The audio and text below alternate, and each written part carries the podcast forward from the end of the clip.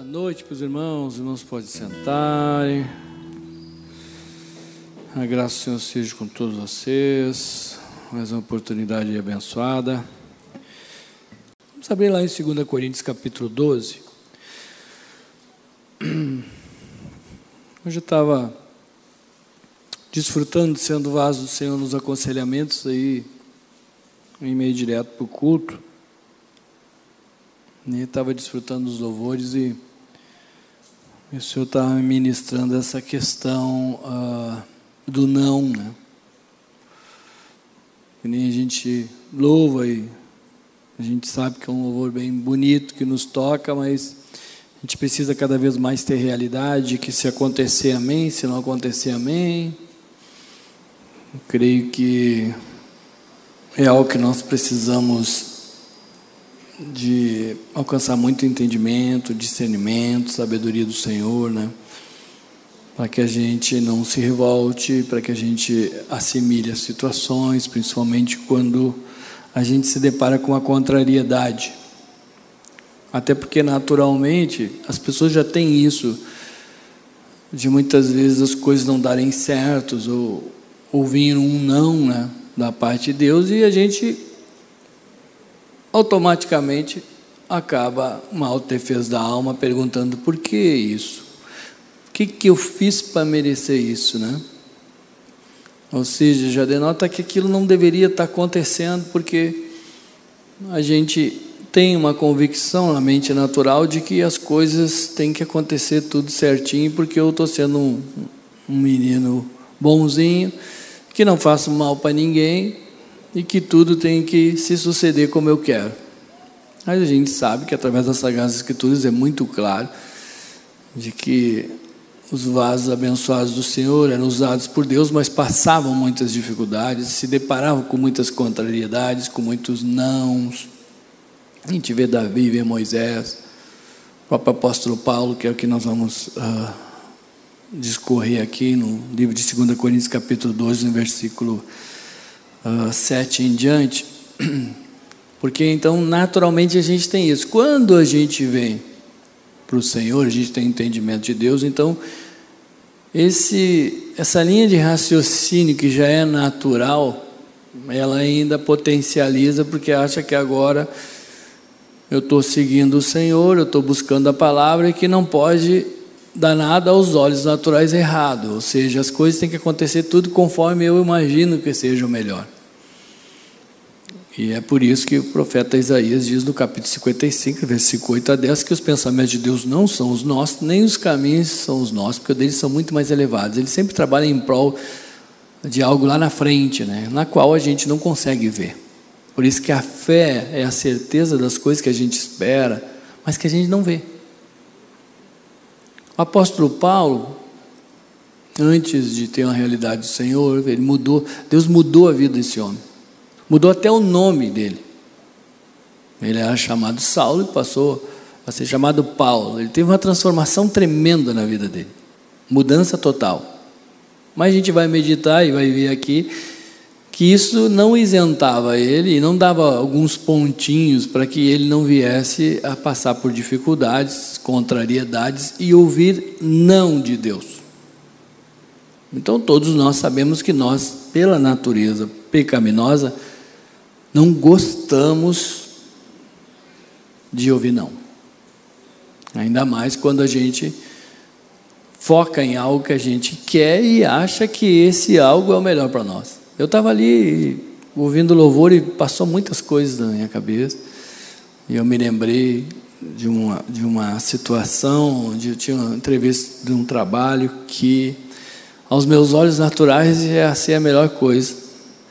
E, e todo o processo esse de alcançar isso, que levou mais ou menos uns 10 dias, uh, que era a, a etapa de entrevistas e tal, e você vai passando, passar uma, passar duas, e aí você vai se animando. E aí nessas horas, quando a gente quer algo aí, a gente fala com Deus toda hora, jejua. É assim não? Só comigo. Então jejuei, orei, clamei para o Senhor e dizia, isso vai ser uma benção, ai, que coisa maravilhosa, Deus é bom. E a coisa ia acontecendo, ia acontecendo, ia acontecendo. E vai passando etapa, vai passando etapa. E chegou na última etapa, deu errado. Gente, é algo muito interessante, como, que nem diz o gaúcho, né? Cai os buteados, bolso.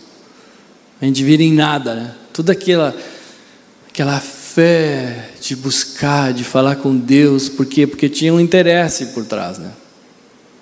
Porque no fundo a gente acha que a gente sabe o que é melhor para nós. E é claro que naquele momento eu não tinha entendimento. Fui entender e hoje glorifico a Deus pelo não que eu ouvi. Assim como eu glorifico a Deus por todos os nãos que eu ouvi também na vida natural, através dos, dos meus pais também vindo dele. Hoje eu agradeço, porque se não fossem muitos nãos que eu tivesse ouvido, eu não estaria hoje aqui. E creio que nenhum dos irmãos. E é importante a gente buscar esse discernimento de que Deus sabe o que é melhor para nós. E que Ele age de uma forma totalmente diferente do que uma mente natural pensa. Porque Ele conhece o meu coração e o teu, e nós não conhecemos.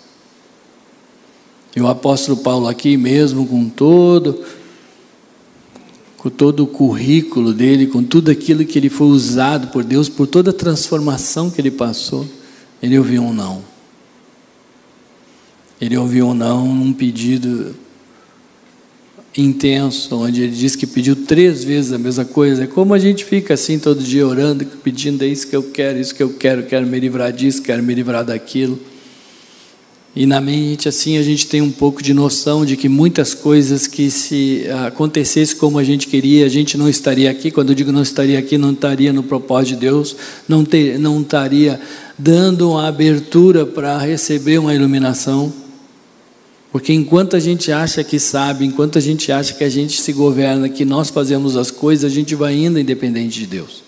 Até que chega no momento que por algumas cargas d'água, algumas situações, a gente vê que precisa de algo diferente, precisa de uma, de uma linha de raciocínio diferente para assimilar as circunstâncias, para lidar com as deficiências, para curar as nossas feridas. E diz no versículo 7 em diante do, livro, do capítulo 12 do livro de 2 Coríntios. E para que não me ensoberbecesse com a grandeza das revelações, foi-me posto um espinho na carne, mensageiro de Satanás, para me esbofetear, a fim de que não me exalte. Por causa disto, três vezes pedi ao Senhor que o afastasse de mim. Então, ele me disse: A minha graça te basta, porque o poder se aperfeiçoa na fraqueza.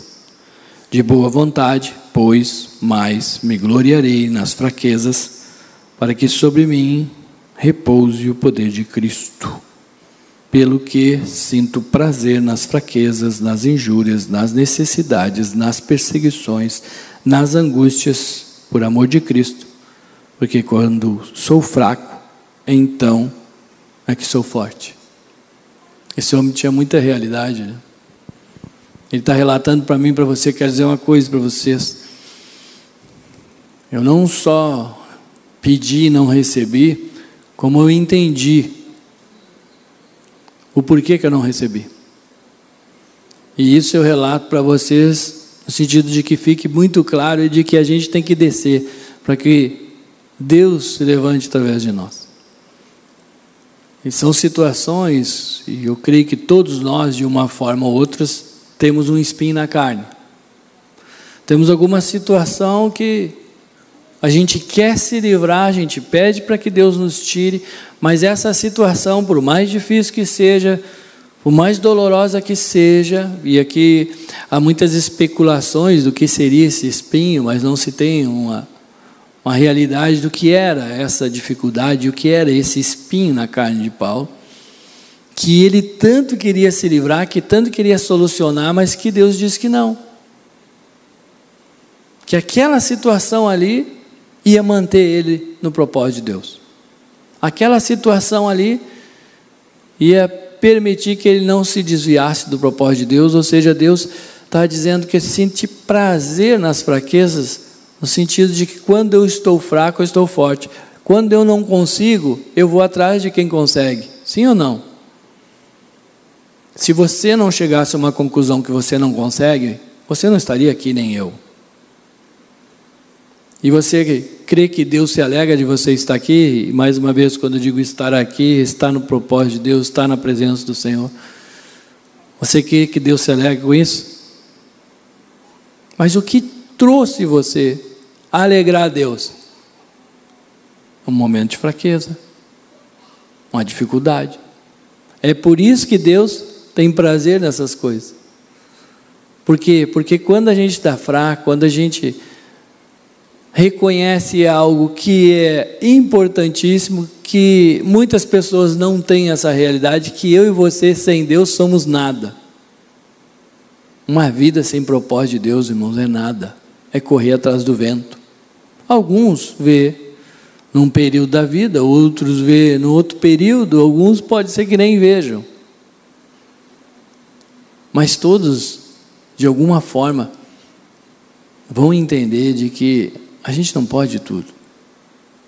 A gente depende de Deus para todas as coisas. E a partir do momento que eu coloco a minha vida diante de Deus, é por isso que Paulo está dizendo e está relatando. Quer dizer, olha Paulo dizendo assim, gente, seguinte, cara, foi me posto um espinho na carne, sabe para quê? Para mim não me ensoberbecer, porque senão eu vou me achar. Que benção um cara dizer isso, hein?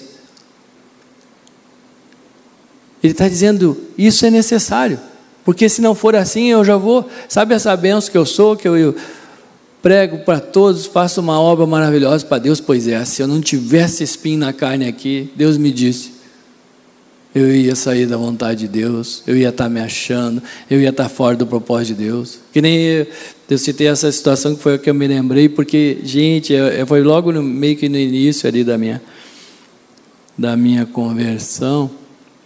Eu estava naquele impulso, assim, conhecendo o Senhor, achando que Deus tinha que fazer tudo que eu queria, e eu me lembro que eu nunca orei e jejuei tanto, porque eu queria muito aquele, aquele cargo, na verdade, que era natural, e que não se sucedeu, e que eu virei em nada logo depois disso, demorei um bom tempo depois para orar de novo, porque naturalmente a gente se revolta, naturalmente a gente não entende, Naturalmente, isso nos abala, nos, desanima. Por isso, a importância da igreja ter essa sabedoria que vem do Senhor para assimilar essas situações. Hoje estava compartilhando em relação ao Salmo 112 que aquele que confia no Senhor não se abala com as más notícias. E quando eu, eu vejo um, esse salmo, eu muitas vezes reconheço o quanto eu não creio no Senhor. Porque sempre quando a gente recebe uma má notícia, um não é uma má notícia para nós naturalmente.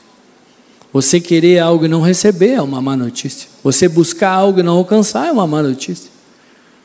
Mas aqueles que confiam no Senhor, eles não se abalam com a má notícia, sabe por quê? Porque eles entendem. Porque Deus sabe o que é melhor. E Paulo teve esse discernimento. E depois ele relata para os outros: Deus me respondeu por quê? E Ele está respondendo para ti e para mim. Porque muitas vezes algumas situações não, não saem da mesma, ou seja, é como se você tivesse ouvido um não. Porque isso é o que te mantém na busca pelo Senhor. Isso é o que vai te lembrar sempre que você depende de Deus para todas as coisas. Que sem Ele nada nós podemos fazer. Hoje também nós estamos em culto em memória. Eu me lembro muito da passagem de Davi, quando o filho adoece, uma doença sem cura, uma doença que estava realmente levando seu filho à morte. E ele, como um servo do Senhor, temente ao Senhor, o que, que ele vai fazer assim como eu e você? Vai orar, vai jejuar. E ele se colocou diante de Deus na sua oração sete dias orando, sete dias jejuando, com a carne no chão, pedindo para que Deus, de repente, tivesse a misericórdia daquela criança e não levasse ela. E eu sempre me lembro muito dessa, dessa passagem, porque a gente precisa ver uma reação de alguém que confia e que não só confia no Senhor, porque a própria questão do confiar já, já denota que ele tem um entendimento da situação. Porque uma pessoa não consegue confiar se ela não tiver entendimento. Ela vai, ela vai reclamar, ela vai murmurar, ela vai perguntar por quê, ela vai se desesperar, vai se desanimar, vai retroceder. Naturalmente é assim. E aquele homem fica lá sete dias orando e jejuando. Eu não fiquei que nem ele pedindo lá o meu cargo, mas eu orava e jejuava todo dia. Mas não assim, de ficar com a cara no chão, ele ficou com a cara no chão, orando, jejuando. No sétimo dia de oração, de jejum, aquela criança morre. Ou seja, ele ouviu um não. Deus disse: Eu vou levar ela. E a passagem é muito interessante porque diz que as pessoas que estavam convivendo com ele ali não queriam dar essa má notícia para ele. Porque achavam na mente deles que ele ia surtar, que ele ia enlouquecer, que ele ia sofrer. Como que nós vamos dizer agora para ele? Ele está fazendo tudo isso aí, orando, pedindo, jejuando, com uma, uma expectativa, com a esperança de que vá acontecer aquilo que ele quer. Como nós vamos dizer isso? E eles estão ali falando uns com os outros, dizendo: quem vai falar para ele? Fala tu, fala tu. Eu não, fala tu, como é que nós vamos falar isso? E ele ouve, eles murmurando ali, aqueles sussurros ali. E ele pergunta: a criança morreu? E eles disseram: morreu. E aí, nesse momento, a passagem diz que ele se levanta, lava as suas mãos e vai se alimentar, porque ele já estava há muitos dias sem comer. E aquelas pessoas que olhavam para uma mente natural de uma pessoa que ia ter uma reação, não viram aquela reação. O que, que Deus espera de mim e de você? Nós que somos servos do Senhor, que estamos renovando a nossa mente, nosso entendimento, que confiamos num Deus que pode todas as coisas e que sabe o que é melhor para mim e para você. Deus espera que a gente não se abale com as más notícias. E aí a minha mente natural diz: não tem como eu não me abalar com uma má notícia. Tem, se você entender o contexto. Se você entender todo o processo, tem como. É por isso que a palavra de Deus diz que os teus olhos forem bons, todo o teu corpo é luminoso. Tudo depende de como você vê. Aí você vê pessoas com receio de dar a má notícia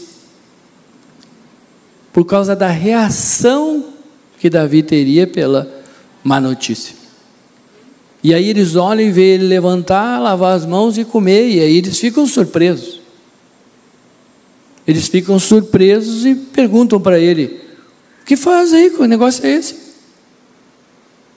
Que reação é essa? Eles deviam estar pensando: Puxa, nós pensamos que tu ia se jogar no chão, que tu ia murmurar, ia dizer: Deus, por quê? Eu fiquei todo esse tempo orando, fiquei todo esse tempo aqui jejuando, eu sou o teu servo, por que, que tu não fez o que eu te pedi? Mas daí Davi responde para esses esses homens e diz assim: Enquanto a pessoa, enquanto a criança era viva, eu orei, eu jejuei, porque Deus podia ter misericórdia e não ter levado essa criança. Mas agora, ela já é morta. E eu quero dizer uma coisa para vocês: eu tenho entendimento. Ela não pode voltar até mim, mas eu ainda vou até ela. Glória a Deus. Isso é ter um entendimento de que Deus, irmãos, nunca mentiu para mim e para você. Muitas pessoas não conseguem assimilar isso, não quer dizer que não vai sofrer, não pensa não, Davi sofreu sim. Paulo sofreu, porque senão ele não pedia para Deus livrar ele. A questão não está em não sofrer, em não passar, está em passar e sofrer com Deus no controle de todas as coisas. É por isso que o Salmo 23 diz: Ainda que eu venha passar pelo vale da sombra e da morte, eu não vou ter medo algum. Por quê? Porque o Senhor está comigo. Por que, eu não vou ter medo? Porque o Senhor está comigo. Porque se Ele não tiver, não tem como não ter. Uma pessoa, para não se abalar com as más notícias, só se eu tiver a realidade de Deus, senão não tem como. Não tem como. Tanto que se você perguntar, sua mente vai dizer: não tem como tem, isso chama-se graça de Deus, porque a graça de Deus se aperfeiçoa na nossa fraqueza. Porque quando eu estou fraco, aí é que eu sou forte. Porque quando eu vejo que eu não tenho condições, o entendimento das situações é o que nos dá o poder de reação, de avanço, de cruzar as dificuldades. Não é porque Davi era o homem segundo o coração de Deus, não é porque Paulo foi um vaso tremendo usado pelo Senhor, Moisés, que eles não iam passar por contrariedades, eles não iam ouvir não.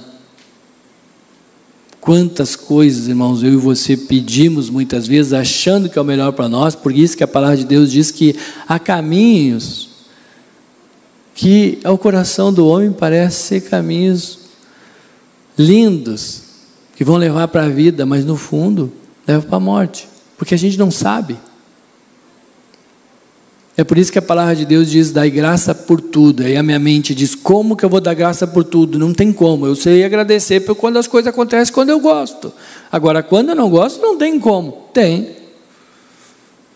Mas eu tenho que renovar a mente, eu tenho que tirar o pensamento da linha natural e vir para o espiritual. E não pense que você simplesmente vai agradecer sem ter entendimento. Não, você vai entender. Nós estamos vendo uma passagem onde o apóstolo Paulo está relatando o entendimento que ele teve. Vamos ler de novo, agora com um pouco mais de realidade. Olha o que, que ele está dizendo. E para que não me ensoberbecesse com a grandeza das revelações, foi-me posto um espinho na carne, mensageiro de Satanás, para me esbofetear, a fim de que não me exalte. Esse espinhozinho na carne vai te deixar no ponto. Hum? Sabe quando Deus cutuca? Porque o espinho na carne, gente, eu, tava, eu até estou com um espinhozinho, eu fiquei com um espinho no pé, aí tive que fazer uma coisa, um carro. Gente, que coisa que incomoda. Mas incomoda só quando tu caminha. Né? Quando tu mexe ali, aquilo ali, pá, dá aquela mexida assim, chega a doer até a cabeça. Né? Aí o que que tu faz? Tu cuida, né? tu já não anda mais tanto, vai. Se não tem, tu sai correndo. Ou seja, se não tivesse o espinho na carne, Paulo saía correndo. Ia se governar, ia para cá, ia para lá, ia se achar. E Deus disse: Não, vou te enviar um mensageiro aqui do capeta, para ele ficar te cutucando toda vez que for necessário, para te lembrar. E isso é uma benção porque a gente vê isso. As pessoas vêm buscar o Senhor quando elas estão em dificuldade. Quando o espinho aperta. Mas é que sabe que tem horas que o espinho não, não aperta. Aí elas somem. Param de orar, param de buscar. Já não tem mais tempo, já estou cansado, já tenho as outras coisas para fazer. É assim ou não? É só comigo? Eu acho que eu cheguei a. Outro dia eu ainda estava pensando, acho que eu estou morando no cactus. Eu nunca vi tanto espinho. Porque na verdade o Senhor ajusta que a gente não pode nem se mexer mesmo. E o apóstolo Paulo está relatando, gente, olha só o que aconteceu comigo, foi me posto. E eu quero dizer uma coisa para vocês, eu sei por quê. Sabe para quê? Para mim não me exaltar. Que tremendo isso. Você já pensou alguma vez nisso? Que Deus te poda muitas vezes só para você não sair correndo da onde você não tem que sair? Só para você estar porque sabe, uma das coisas que eu aprendi com o espinho na carne é que não só ele te leva a você reconhecer a dependência de Deus, como você tem misericórdia dos outros. Você não julga tanto os outros. Eu vou dizer não julga tanto porque nós estamos todos em processo. Mas Deus começa a trazer uma realidade que nós não teríamos se não fosse o espinho, se não fosse o não, se não fosse a contrariedade. Quantas coisas Deus já nos livrou com os nãos que Ele nos deu. Porque se dependesse das minhas escolhas, irmãos, eu estava era frito. Glória a Deus pelo espinho na minha vida. Será que você pode dar um glória a Deus? Glória a Deus? Pelos espinhozinhos abençoados. Ai, mas, mas não tem problema, pede para tirar. A questão não está, não tem problema nenhum em pedir para tirar. O problema está quando você receber a resposta. Qual vai ser a tua reação? Amém? Temos que pedir? Sim. Temos que orar? Sim. Mas se Deus disser não, amém. Senhor, quer ter entendimento. Isso é para quê? Aí voltamos à situação: Deus vai dar paciência ou circunstâncias para ser paciente? Deus vai te dar coragem ou vai te dar situações para você ser corajoso? Deus vai tornar você manso vai criar situações para você aprender a ser manso e humilde de coração? O nosso problema todo é que a gente tem muito entendimento, intelecto, mas muito pouca realidade. A gente sabe das coisas, mas a gente não vive isso e sabe o que, que acontece a gente não busca esse equilíbrio. Mas hoje, mas amanhã nós vamos nos decepcionar. Porque a gente acaba criando modelos na nossa vida de como as coisas deveriam ser, baseado no conceito que eu tenho de mim mesmo. E o mais tremendo de tudo é que a gente vê que Deus fala, irmãos, Ele diz o porquê. Ele nos traz entendimento. Ele tá, eu creio que Ele está respondendo para muitos aqui hoje. A gente fica assim, ai, mas eu quero ouvir Deus, mas eu não ouço Deus. Ouça então. Deus está dizendo, por que Ele está te dizendo não? Porque nesse momento, de repente, é necessário que você esteja com esse espinhozinho cutucando você. Porque se não tiver, você sai do prumo. Você não estaria aqui. E Deus sabe também se esse espinho é necessário para que você fique, se Deus quer que você fique. É que nem eu sempre digo: imagina uma pessoa que Busca o Senhor só quando está na dificuldade. E Deus quer que busque, aí a coisa vai ser feia. E é por isso que o Paulo continua dizendo. Por causa disto, por causa disto, no caso, o espinho que foi colocado, três vezes pedi ao Senhor que o afastasse de mim. Deus, olha Paulo, Deus, está doendo, não aguento mais, Senhor. Por que essas coisas? Tira de mim, eu sou teu servo. Estou ganhando um monte de vidas. Eu estou te buscando, eu oro, eu jejuo. E Deus disse: Não. Davi jejua e ora sete dias para que Deus restaure a vida daquela criança. E Deus diz: Não. E esses homens abençoados do Senhor dizem amém. Porque eles não só louvam o Senhor que Deus é fazendo ou não, mas eles têm realidade de que Deus é quem é fazendo ou não. Eu não sei os irmãos, mas eu preciso muito dessa realidade. Eu preciso muito que Deus me traga isso como entendimento, porque isso vai mostrar a diferença daquele que serve a Deus para aquele que não serve. Porque aquele que crê não se abala com as más notícias. E eu creio que todos nós não queremos ser abalados pelas más notícias. Naturalmente a gente nem quer a má notícia. Mas eu quero dizer uma coisa para você: ela vem, faz parte. Jesus já deixou bem claro: no mundo vocês vão ter más notícias, aflições. Mas tenha bom ânimo, não se desespere. Busque assimilar a situação. Não foque no erro do outro, foque na sua reação. O problema não está na atitude do outro, está na tua reação. O problema não está nas coisas de fora, está como você reage em relação a elas. Você vai dar conta da sua reação, não da atitude dos outros. Você vai dar conta da sua reação, não da situação externa. Porque naturalmente, a mente natural só quer achar culpados. A responsabilidade nunca é nossa. E o apóstolo Paulo continua dizendo: Sabe o que, que o Senhor disse para mim, irmão? O, Senhor, o Paulo está dizendo: Ó, oh, gente, quer dizer, eu pedi três vezes para o Senhor tirar de mim esse negócio, estava me doendo, estava triste, eu estou até chorando. Sabe o que, que Deus disse? Versículo 9: A minha graça te basta, porque o poder se aperfeiçoa na fraqueza. Está em, creio que na muitas Bíblias que deixa escrita quando é a fala de Deus, do Senhor.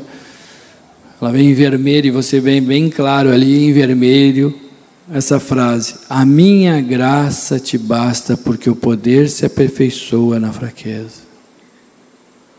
Deus está dizendo: Eu é que te sustento. Eu é que vou te dar a força para você superar isso. Eu é que vou te consolar. Eu que vou te dar o entendimento. Esse eu é o Senhor, irmãos, não é eu natural e nem você natural, porque nós não podemos é nada. Mas o Senhor diz: A minha graça te basta. Porque o poder, esse que é de Deus, ele vai se aperfeiçoar é na tua fraqueza, porque quando você fica fraco, quando você não tem uma linha de convicção natural da sua mente natural, esse monte de bloqueios para aceitar as novidades de Deus, quando você tentou de todas as formas e nada deu solução, nessa hora se manifesta o poder de Deus.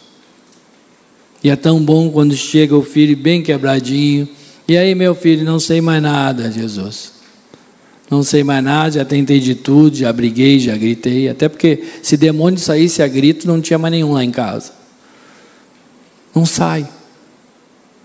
A estratégia do Senhor é outra, não é pela força natural, não é pela minha capacitação natural, pelos meus dons, meus talentos, não é por isso.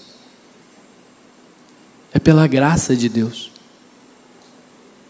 E Deus chamou você, moveu os céus e a terra, irmão, para trouxe você até aqui. Não foi ninguém que trouxe você aqui. Alguém pode ter sido usado para te trazer aqui, mas quem te trouxe até aqui foi Deus porque ele tem um propósito de levantar a igreja que sou eu e você. A igreja somos nós, cada um de nós, não é esse templo, não é esse local. Que não vai se abalar com más notícias, que vai fazer a diferença, que vai ter sabedoria, que vai assimilar as coisas, que vai trazer essa percepção nas pessoas que convivem com ela de dizer assim que nem foi com, a, com aquele carcereiro quando Paulo e, e Silas uh, estavam naquele momento que Deus tinha derrubado com tudo, e ele chegou diante deles ali tremendo e disse: O que, que eu faço para ser salvo? O que, que eu faço para ser como vocês? O que, que eu faço para ter essas reações? O que, que eu faço para não ser abalado? O que, que eu faço para conseguir perdoar os outros que me fazem o mal? O que, que eu faço? E ele responde: crê no Senhor Jesus e será salvo tu e toda a tua casa. Creia no Senhor Jesus. Não, não creia na tua força, no teu braço. Não creia na tua linha de raciocínio lógico, porque a Bíblia não tem lógica, ela tem propósito. A lógica seria: Paulo não está com problemas, porque ele era um vaso usado pelo Senhor. Um homem que foi usado para ganhar tantas e tantas vezes, levar a palavra do Senhor em tantos lugares, com tantas experiências, mas ele também tinha espinho na carne, e você tem e eu tenho. E mais uma vez eu vou dizer, nós vamos orar para o Senhor, porque se o Senhor vê que não precisa, Ele tira. Mas se Ele vê que precisa, Ele deixa. E se Ele deixar, glória a Deus. Porque Ele é Deus. Eu não sei, Deus está doendo, mas eu sei que Tu é que sabe tudo. Eu não sei mais nada. E é muito tremendo porque quando Davi manifesta isso, eu fico imaginando, não está relatado, mas eu fico imaginando a reação daquelas pessoas que estavam ah, com aquele receio de dar a má notícia para Davi, né? E ele diz: Deus nunca mentiu. Hoje mesmo nós estamos num culto em memória. Nenhum de nós vai ficar para semente, ou seja, Hora, se, se Jesus, enquanto Jesus não voltar, irmãos, todos nós vamos passar pela morte, isso faz parte. Amém? Faz parte do processo e a hora que Deus disser é agora, é agora e deu. Agora. eu preciso ter o consolo verdadeiro do Senhor. Sabe por que, que muitas vezes a gente chora?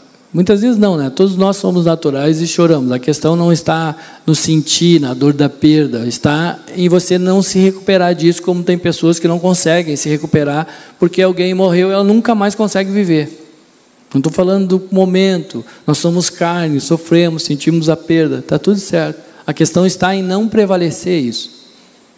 E tem pessoas que prevalecem, revoltam com Deus e não aceitam porque elas acreditaram numa mentira. Deus nunca mentiu para mim para você. Deus disse que alguém ia morrer aqui. Deus dá a vida e Deus a tira. Se Jesus não voltar, irmãos, nós vamos morrer todos nós, de algum jeito. Não é todo mundo que vai morrer dormindo, tem mais essa. É por isso que Deus curar, amém. Se não curar, amém também. Porque se Ele não curar, é porque é a hora. Agora, se o capeta meter a colher, irmãos, ele tira a colher do capeta e enfia na goela dele. Os irmãos creem nisso? Então, ao mesmo tempo, eu creio num Deus que pode todas as coisas. Porque ele diz para o diabo te arreda e ele, te arreda, e ele se arreda. O problema é quando nós não temos uma realidade de que Deus é Deus, é soberano, que Ele faz o que Ele quer, com quem quer, a hora que quer, do jeito que quer ou eu vou acabar me frustrando, me decepcionando e eu não tenho poder de reação em relação às dificuldades. Esse poder de resiliência tanto falado, que acho que pela mente natural se consegue, mas não tem como. Nós precisamos de um poder de reação que venha do Espírito de Deus, com entendimento. Muitas pessoas fazem com a força natural e ficam cheias de feridas emocionais que depois vai dar problema. Tem pessoas que passaram muitas dificuldades em muito período da sua vida e que foram vencendo, mas hoje aquele, aquele vencer por elas traz um problema e elas trancam. As memórias, tudo que passaram, vem o receio, vem a insegurança que vai acontecer de novo. Porque com o Senhor, irmãos, Deus faz a ferida e Ele a liga. Cicatriz não dói. Se dói é porque está aberta a ferida. Se está fechada, selada pelo Senhor, não dói. Bem pelo contrário, você lembra e aquela lembrança te fortalece, não te enfraquece no espírito. Ela te dá um up para você realmente continuar. E é isso que Deus quer para mim e para todos os irmãos.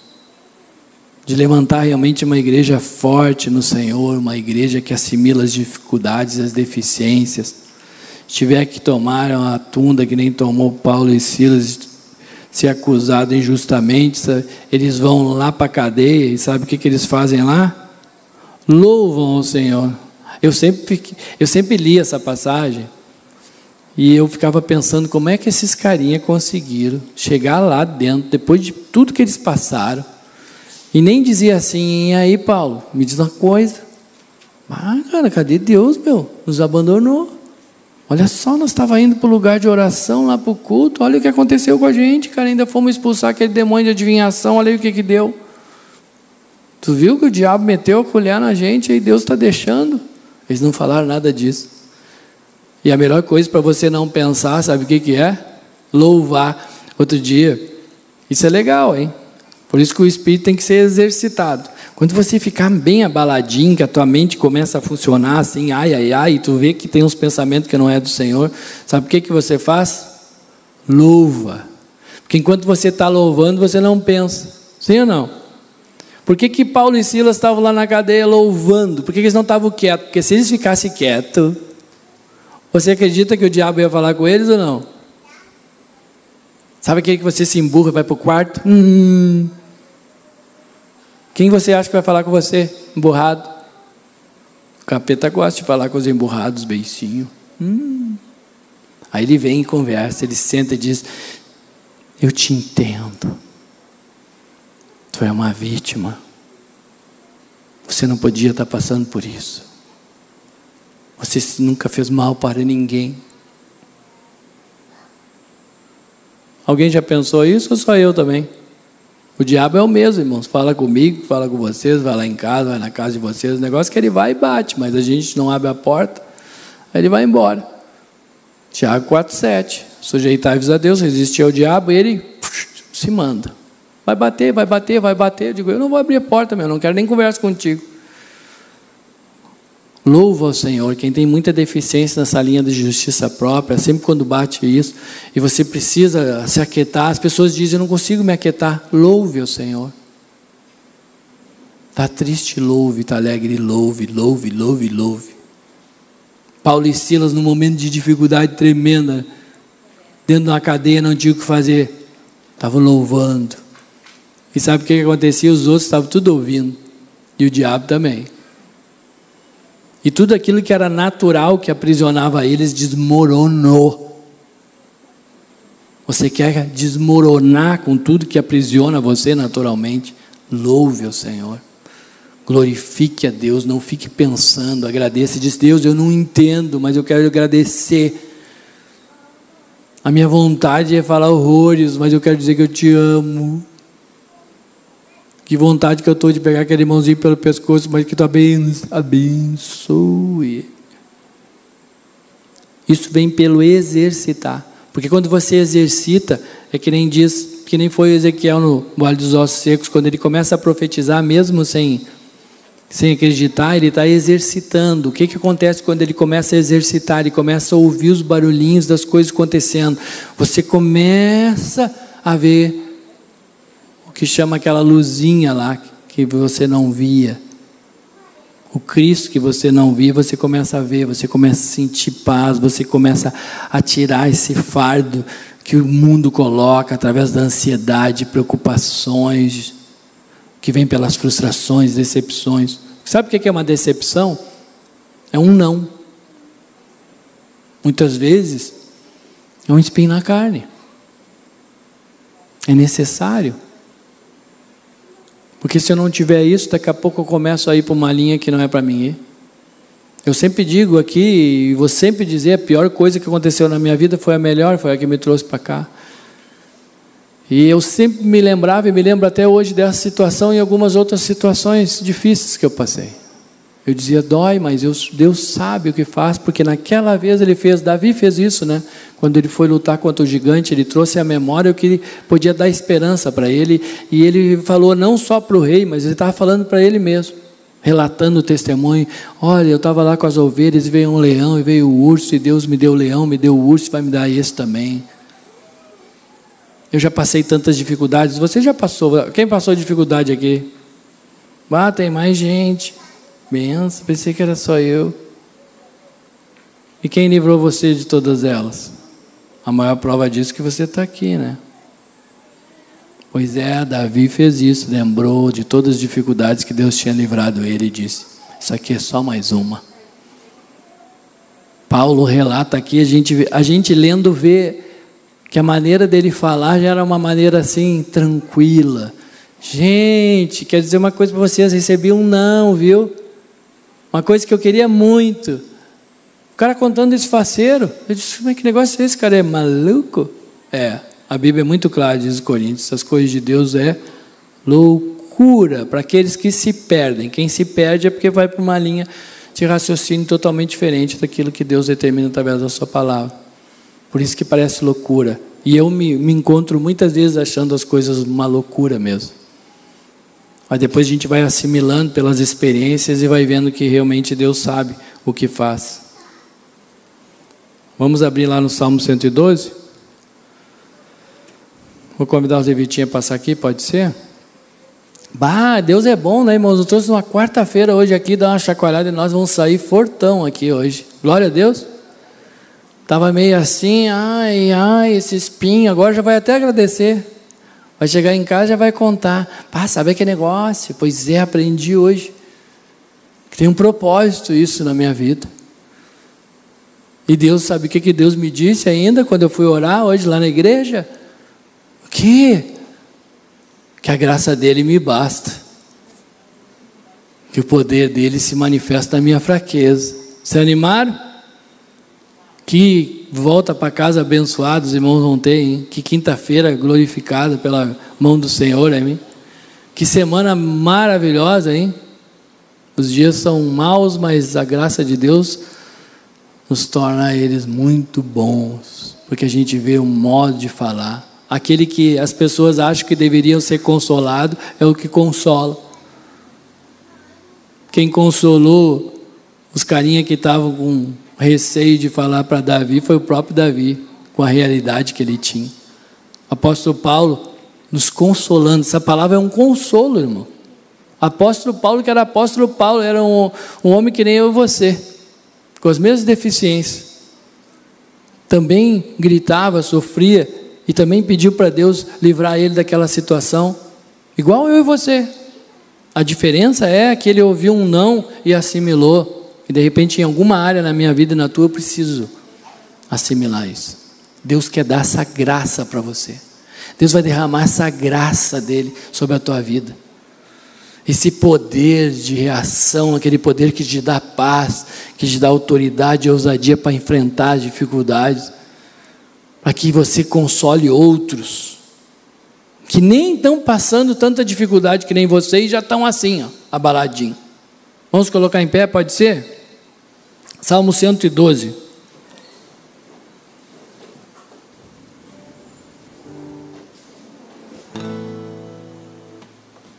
versículo 7 em diante. Depois os irmãos vão meditar no salmo todo, mas você só ler do 7 em diante diz assim: Não se atemoriza de más notícias, o seu coração é firme, confiante no Senhor. O seu coração bem firmado não tem medo, até ver cumprido nos seus adversários o seu desejo. Se você sentir paz, feche seus olhos. A gente sabe quem é o nosso adversário, irmãos. A gente sabe aquele que vem trabalhando para desanimar você, para trazer questionamentos, murmurações, para fazer com que você desista, para que para dizer para você que tem culpados pela situação, mas aquele que confia no Senhor, além de ele não se atemorizar das más notícias, ele também não tem medo. O seu coração está bem firmado, porque ele sabe, e assim ele vai ficar, até que o Senhor cumpra o seu desejo sobre os nossos adversários, até que você veja esse demônio da ansiedade caindo por terra, esse demônio da inquietação, da preocupação. Vamos continuar perseverando, firmes no Senhor, até nós vermos cumprido tudo aquilo que Deus tem determinado sobre os nossos adversários. Que Deus levantou você, levantou eu, a sua palavra é clara e diz: não foi nós que escolhemos estar aqui, não foi nós que escolhemos a Ele, foi Ele que nos escolheu. Desde o ventre da sua mãe, Deus já tinha escolhido você e já tinha um propósito determinado. Eu e você, muitos de nós corremos por todos os lados, fizemos muitas coisas, achamos que a gente se governava, tomamos nossas decisões, mas chegou o tempo que Deus diz: agora Vem que eu vou guiar a tua vida. Agora vem que eu vou te ensinar. Eu vou te anunciar coisas grandes e ocultas que tu não sabes. E a gente sabe que Deus tem esse propósito sobre a nossa vida, irmãos. Coloque diante de Deus, lance diante de Deus todas as coisas. Continue orando, continue jejuando mas busque a sabedoria do Senhor para assimilar quando Deus disser não. Isso não é o melhor para ti. Eu não posso ceder em relação a isso, meu filho.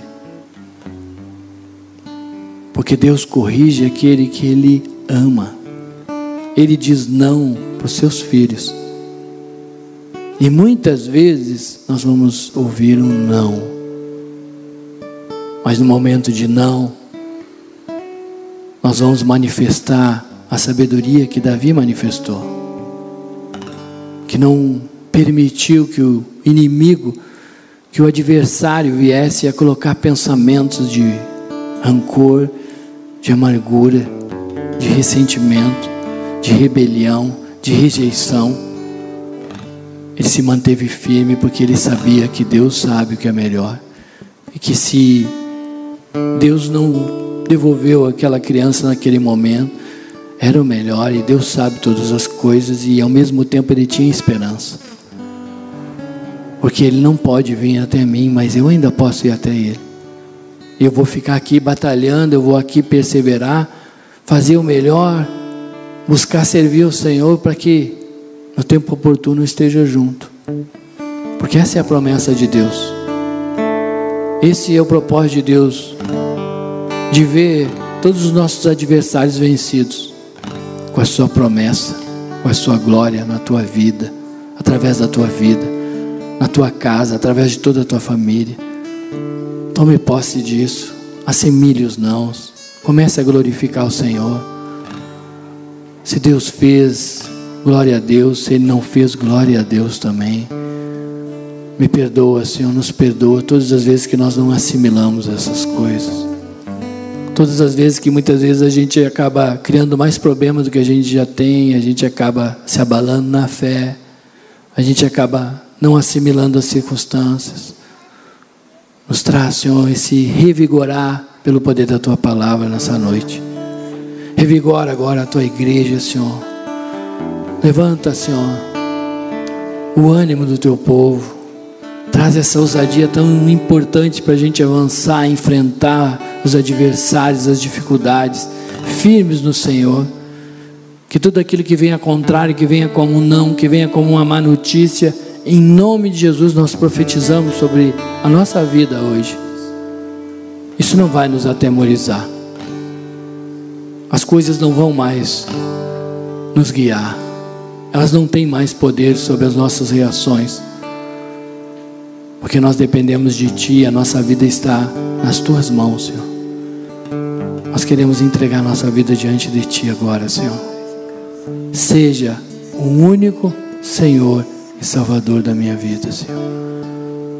Eu entrego nas Tuas mãos, Senhor, a minha vida, confiando, Senhor, que o caminho que Tu vai me guiar, Senhor, é o caminho que leva à vida, é o caminho, Senhor, que Tu tem preparado.